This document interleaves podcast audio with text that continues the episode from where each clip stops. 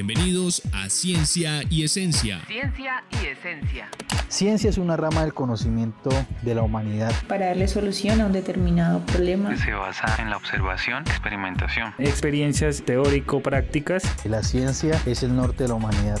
Ciencia y Esencia, el podcast en frecuencia con el conocimiento. Bienvenidos una vez más a esto que se llama Ciencia y Esencia, en frecuencia con el conocimiento. En el episodio de hoy abordaremos un tema muy importante que últimamente ha sonado muchísimo y son los proyectos de ciencia, tecnología e innovación, además de darles ciertos tips para poder formularlos y alcanzar la financiación. No se desconecten.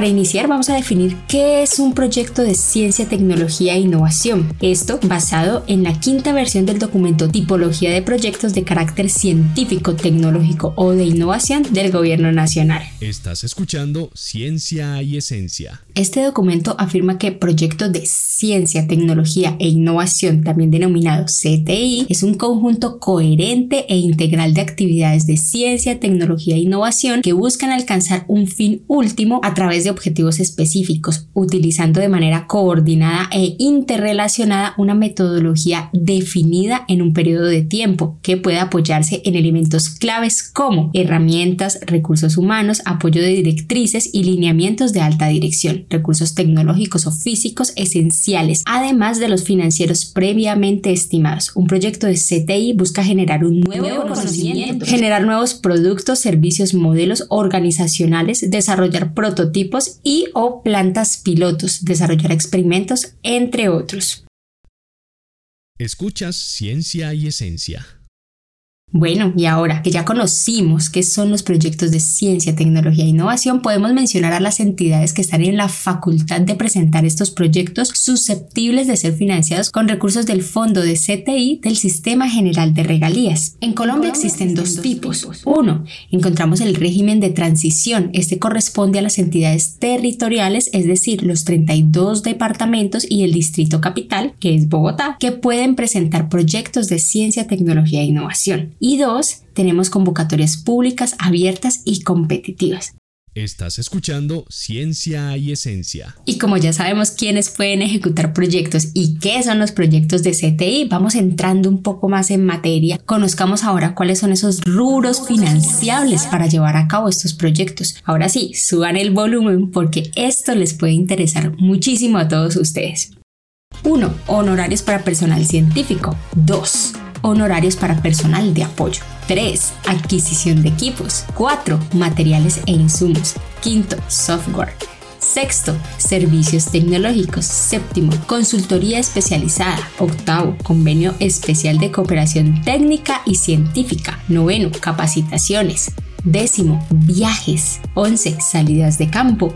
12, bibliografía. 13, difusión de resultados. 14, divulgación y apropiación social de la CTI. 15, gastos de propiedad intelectual. 16, adecuaciones de infraestructura. 17, certificaciones y por último, los gastos de administración.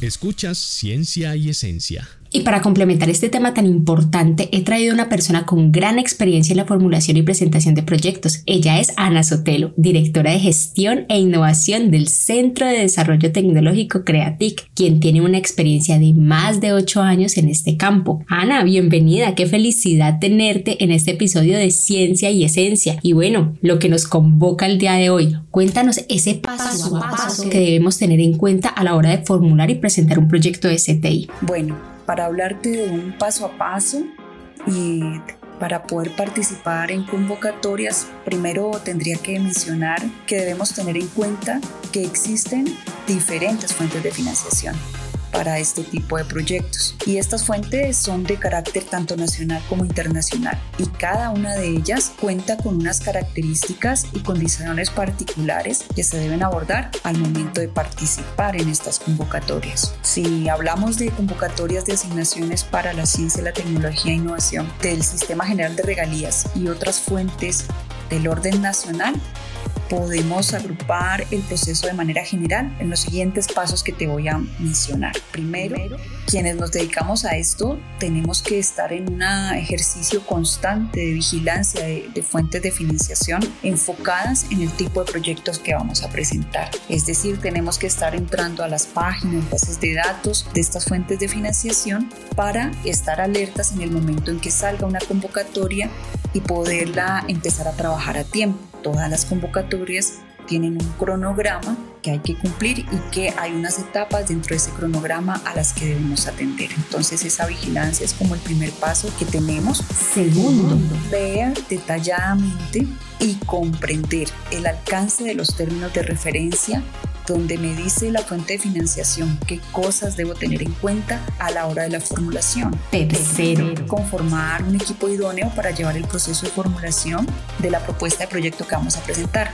En ese sentido, nosotros y consideramos que es muy importante nombrar un líder tanto desde aspectos técnicos y metodológicos, asignando responsabilidades y tiempos de entrega. Cuarto, la estructuración de la propuesta técnica como tal, tratando de incorporar elementos innovadores dentro de esa propuesta y atendiendo a la mayor cantidad de criterios de evaluación que se presentan en los términos de referencia, teniendo en cuenta que la propuesta técnica debe ser muy coherente con el presupuesto que presentemos, con el desarrollo metodológico y abordando los rubros que sí son financiables. Quinto, al desarrollo de la formulación tenemos que tener un plan de seguimiento eh, de las labores y tareas asignadas, de los tiempos de entrega, teniendo sesiones continuas de, de retroalimentación para ver las dificultades y cómo abordarlas en equipo. Escuchas Ciencia y Esencia. Excelente, Ana. Te agradecemos enormemente tu participación en este podcast. Realmente tus conocimientos hacen que esto se vea muy sencillo, pero bueno, ya nosotros, nuestros oyentes y yo ya nos pondremos en la tarea de querer formular un proyecto a ver cómo nos va. Y pues si necesitamos más ayuda, te estaremos molestando.